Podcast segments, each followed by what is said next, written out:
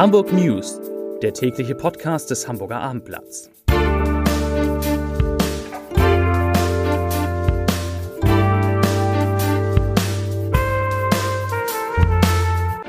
Herzlich willkommen. Mein Name ist Lars Heider und heute geht es um einen Warnstreik am Hamburger Flughafen, der genau zum Ferienbeginn geplant ist. Weitere Themen. Die Corona-Inzidenz in Hamburg könnte bald wieder vierstellig sein.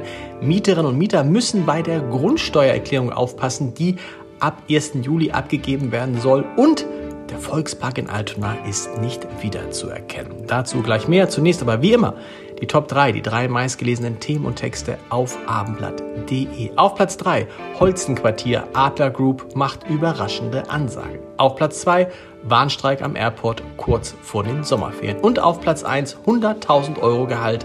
Warum verdienen Hafenarbeiter so viel? Das waren die Top 3 auf abendblatt.de. E. Die Zahl der Corona-Neuinfektionen in Hamburg steigt wieder. Die Inzidenz könnte bald vierstellig sein. Die Gesundheitsbehörde gibt die Kennziffer jetzt mit 888 Neuinfektionen je 100.000 Einwohner in den vergangenen sieben Tagen an. In der vergangenen Woche hatte dieser Wert noch 663 betragen, in der Woche davor sogar nur 484, hat sich also beinahe verdoppelt. Demnach kamen 16.905 Neuinfektionen in der vergangenen Woche hinzu. In der Woche davor waren es noch 12.618. 349 Infizierte werden derzeit in Hamburger Krankenhäusern auf einer Normalstation behandelt, 20 auf einer Intensivstation.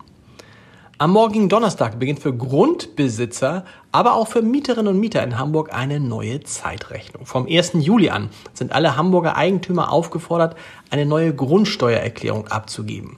Die reformierte Steuer greift zwar erst ab 2025, wird aber anhand der Daten berechnet, die bis Ende Oktober eingereicht werden müssen. Da die Kosten am Ende von Vermietern auf die Mieter umgelegt werden dürfen, das ist die Regel, ruft der Mieterverein zu Hamburg alle Mieterinnen und Mieter auf, die exakte Berechnung ihrer Wohnfläche zu prüfen. Hier liege ein großes Fehlerpotenzial, das sich zum Nachteil von Hamburgs Mietern auswirken dürfte, sagt Rolf Bosse, der Vorsitzende des Mietervereins.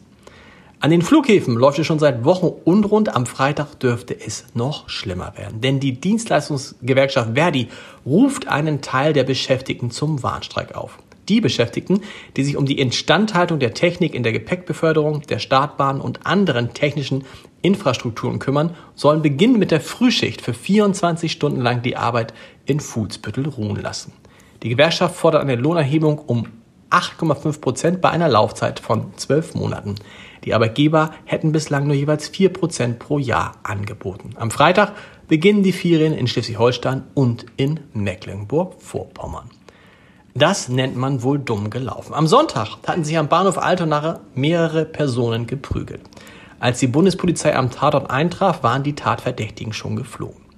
Mit den Bildern der Videoüberwachung hielten die Beamten Ausschau nach einer der Personen und wurden fündig. Am Mittwochmorgen, also heute Morgen, gegen 8.15 Uhr traf eine Präsenzstreife einen Mann an, auf den die Beschreibung zu passen schien. Schnell stellte sich heraus, dass die Polizei den Mann verwechselt hatte, allerdings lag sie nicht ganz falsch. Der 61-Jährige wurde wegen eines Urteils nach Trunkenheit im Straßenverkehr durch die Staatsanwaltschaft Erfurt mit einem Haftbefehl gesucht und verhaftet. Wenn es um Hamburgs schönste Ausflugsziele ging, rangierte er lange unter ferner Liefen. Alster, Stadtpark, Elbe, Sachsenwald, Erst weit hinten tauchte in dieser Liste auch der Altonaer Volkspark auf. Viele Hamburger hatten ihn einfach nicht auf dem Programm. Manche fanden ihn spießig und altmodisch, andere düster, wieder andere zu abgelegen oder langweilig. Damit ist es jetzt vorbei, weiß mein Kollege Matthias Schmuck. Der 205 Hektar große Volkspark, Hamburgs größte Grünanlage, hat ein eindrucksvolles Comeback geschafft und ist so beliebt wie seit Jahrzehnten nicht mehr. Mehr dazu auf Abendblatt www.olaf.de. Und einen Podcast-Tipp habe ich auch noch für Sie. Er war lange Zeit dafür verantwortlich, dass Olaf Scholz ein gutes Bild abgibt. Die Rede ist von Raphael Brinkert, dem Werber, denn der hatte die Idee für die, die SPD-Kampagne bei der Bundestagswahl. Jetzt ist er zu Gast in unserem Scholz-Podcast, das Scholz, in unserem Scholz-Podcast, in unserem Podcast, das Scholz-Update, so muss es richtig heißen.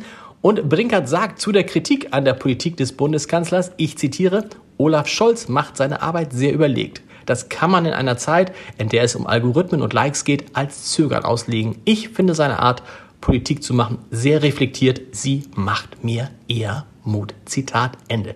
Sagt Brinkert in der neuen Folge des Scholz-Updates unter www.abendblatt.de slash podcast. Und wir hören uns morgen wieder mit den Hamburg News um 17 Uhr. Bis dahin, ich wünsche Ihnen einen schönen Feierabend. Tschüss.